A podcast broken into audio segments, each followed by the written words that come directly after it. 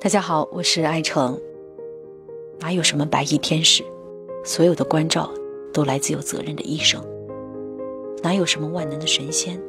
所有的惊喜都来自有大爱的家人。哪有什么时代人物？所有的创新都来自有使命的创始人。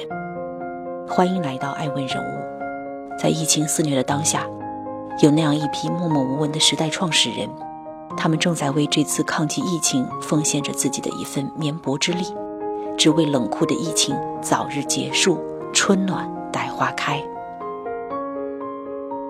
月三十日，艾文了解到，达塔科技携手中国移动，将首批捐赠的五 G 云端医护助理机器人、五 G 云端消毒清洁机器人。五 G 云端智能运输机器人和五 G 巡逻温测机器人紧急发往武汉和上海医院，全力协助医护人员，全力抗击肺炎疫情。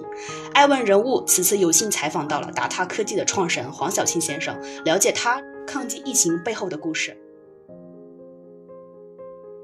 黄总，你好，我是爱问的记者曹文秘。达塔科技创立于二零一五年，短短五年间就发展成为云端智能机器人领军的这个独角兽企业。那么，作为一家时代企业，在肆虐的这个疫情面前，您希望以一种怎样的方式来抗击疫情？我希望我们以一种积极、负责任而且进取的态度啊，把这个科技的成果、科技的创新，有效的投入到抗击新冠病毒。尽快的，是吧？把这个危害给打压下去。您是从什么时候开始，或者说疫情发展到哪个阶段的时候，呃，您觉得作为一家人工智能的企业，我们一定要站出来做一些事情？一月二十二号，大家都知道武汉有可能封城之后，就是开始在想这个问题，就是从抗击 SARS 的这个经验，就发现，就是隔离实际上是一个非常重要的这要求，只要能够有效的完成隔离，然后在它的潜伏期过了之后，自然而然这个病毒的传播就被阻断了。病毒的传播被阻断了，那我们就抗击这个病毒就成功了。所以从这里面，我想到我们云端智能机器人最重要就是。我们把机器人通过云端的方式来指挥，把它派出去代替人工作，那不这就是一个最好的能够隔离和阻断人和人之间的接触的一个有效的工具吧？所以从这个时候开始，我就开始想到我们应该跳出来做点什么事儿。我们的产品尽管不是为抗病毒设计的，但是我们能不能把我们的产品进行改装、进行改造？然后我们在大年三十，我们就开了一个全公司的电话会议，然后在这个公司上面，我们就提出了。就是云端机器人挺身而出，抗击新冠病毒这样一个呃特殊的我们公司内部的一个项目的立项会。这个基础之上，我们就后面的产品的战略就展开了，和呃相关的部门的合作联系啊，我们就展开了。就是做这个事情当中，呃，咱们有没有遇到一些阻力或者困难呢？当然遇到不少困难。我们从最一开始把它大家运动起来，那肯定是通过网上，通过呃电话。所以我们本身大家都还可以保证我们隔离，对吧？但一旦我们开始进行了产品的这个研发了，肯定大家就得要去找互相的工程师的见。所以我们马上制定了一些很严格的，我们公司内部的员工，他们谁见谁，对吧？互相之间的轨迹大家都很清楚，然后大家都要注意戴口罩等等。但现在问题来了，问题来了就是我们的合作伙伴呢，对吧？供应商呢？怎么去呃把这些工厂零件都怎么组织起来？实际上现在我们从呃大年三十一直到现在，我们现在面到最大的困难和这个细节的这个问题，就是怎么组织资源啊？这个相当于我们整个社会在这个非典的隔离之下，突然一下人和人之间的交流变得很困难，特别是人和人之间的物理的交流啊。所以现在好在最近这几天啊，就是快递啊什么东西都在恢复，让我们感觉这些困难慢慢在变小，但是还是很大的困难。那前期这个快递没有恢复的时候，您是如何去解决这些困难？或者说是咱们在这个防护的呃措施当中，是否可能出现一些员工被感染或者这样的情况呢？早期就很重视这些事情，到目前为止，我们公司全公司没有一个员工和他们的家人受到影响，没有一个员工和他们的家人。呃，这个感染了这个病毒啊，这个我我觉得非常，呃，我也非常高兴啊。就是我们也不断的提醒我们员工，人力资源部做了很多很好的工作，也给大家组织了口罩啊，组织了消毒液啊等等这一系列的这些帮助。肯定我们最后没办法的就是要求我们的所有的合作伙伴先做更多的工作，我们开更多的会，我们在做更多的网上办公，更多的这个呃远程办公。所以最近这一段时间，有可能是我们公司成立以来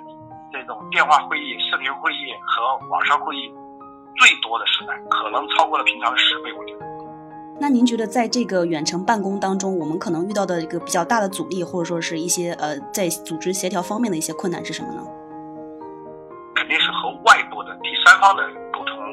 过去没有这种行为的习惯。另外一个呢，通过这个体系也证明哈，就是完全用微信它还是不够的，还得要有一些更好的设备。那现在比较好的像比如说 Room Room 这样的设备，现在我们就用的比较多，因为它可以用 PC 和 PC 之间。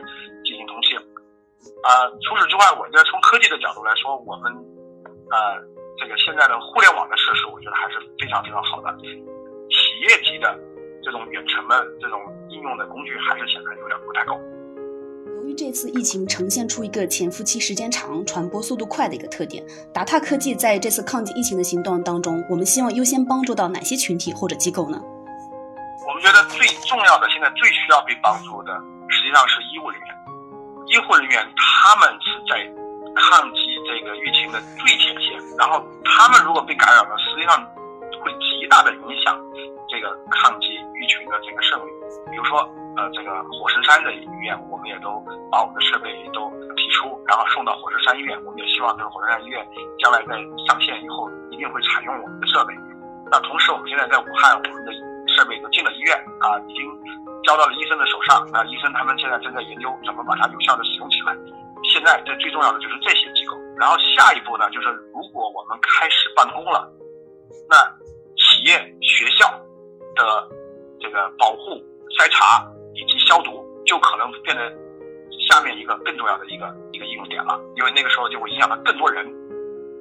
那针对您这个下一步的策略来讲，其实您提到企业、学校、党政机关单位，那他们的可能需求量会非常大。我们目前的产能是跟得上这样的一个需求量的吗？说实话，我们的产能肯定是跟不上的。可是，在行业里面，可能我们的产能有可能是都是最大的，是吧？因为我们公司一个产业链的集成，我们的云端大佬通过和中移动一起联合开发的这个四 G 和五 G 的安全神经网络，所以我们可以。部署机器人到任何的地方，然后通过我们开发的机器人的控制器，我们已经现在结合了超过了十家以上的机器人公司的本体。我们现在都在和这些合作的企业，希望他们加大产能，啊，真正的能够帮助客户尽快的做出产品来。其实我们可以看到，就是呃这一次的疫情的爆发，影响的不仅是个人，而且是整个国家。那面对疫情，达塔科技有没有采取哪些相应的应对措施，有一个战略上的一个调整？我在这个。疫情之后啊，呃，我收到的最多的信息就是说，机器人的时代来临了，啊，你看见了没有？我们多么需要机器人，啊，我觉得这句话讲的非常好啊。我是在二零零三年在 SARS 的时候，催生了互联网时代的来临，催生了呃这个电子商务。那现在我们可能叫催生人工智能时代的来临，催生用机器代替人去做那些人不愿意做的工作。所以我觉得，呃，不但这个对我们的战略没有调整，反而可能会加速我们达达科技在云端智能机器人的布局，以及我们达达科技更多的、更快的把更多的有用的机器人集成到我们的生产、生活啊和学习当中。呃，我现在呃只是觉得我们公司毕竟是一个创业公司，我们的能力非常有限，所以我们组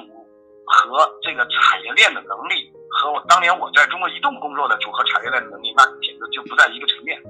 所以我也很希望能够尽快的啊，更好的去成长，然后更尽快的、更好的和一些更有力量的合作伙伴一起联合，然后把这个人工智能和机器人的产业啊，尽快做上去。因为这样的原因，我们有可能就一步领先于全球的任何一个国家，包括美国和日本，在人工智能和机器人领域里面冲出去。就像当年我们在通讯行业啊，我们在通讯行业用了二十年的时间，从全世界最落后变成全世界最先进。那我们可能再用二十年的时间，就从机器人领域里面从全世界最落后变成全世界最先进。您觉得对人工智能这个行业有哪些号召和建议？我就讲两句话。第一句话，啊，就是我在二零一五年创业的时候提出来的一句非常重要的口号，就是云端智能连接未来啊，未来是一个云端智能时时代。第二句话呢，就是我们现在新冠病毒的危险和对我们中国的影响，还真的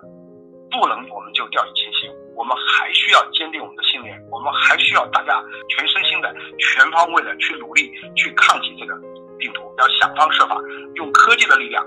来帮助我们的国家，帮助我们社会，帮助我们人民。很多人会说“多难兴邦”这几个字说起来非常容易，但事实上我们每个人做起来是要承受非常多的压力和痛苦，包括这个做您作为一个企业的创始人，也要承受非常多的一个压力和挑战。我看到您之前的一些经历是有做过工程师，然后您同时现在也是一个企业的创始人，曾经有媒体称您为半个生物学家。您有如此丰富广阔的一个经历，然后同时现在领导着一个非常先进的企业，在现在这样一个严峻的事态之下，您此刻坚定的一个信仰是什么呢？我的信仰就是两个字：坚持。我觉得坚持就是胜利。对对，是的。其实除了像您呃给这个一线的医生啊捐赠了非常多的一些物品物资，那也非常多的企业家创始人，他们可能是奋战在一线的。您想对他们说些什么呢？因为我非常非常的钦佩所有的站在一线的企业家，那我也非常钦佩在一线工作的所有人啊，特别是我们的医生、我们的护士。我想讲三个事情啊，呃，这个第一个事情呢，我觉得希望他们真正的。要从科学上清醒的认识到这个病毒的危害，清醒的认识到这个病毒的可怕性，所以他们一定要保护自己。第二件事情呢，就是他们一定要想办法，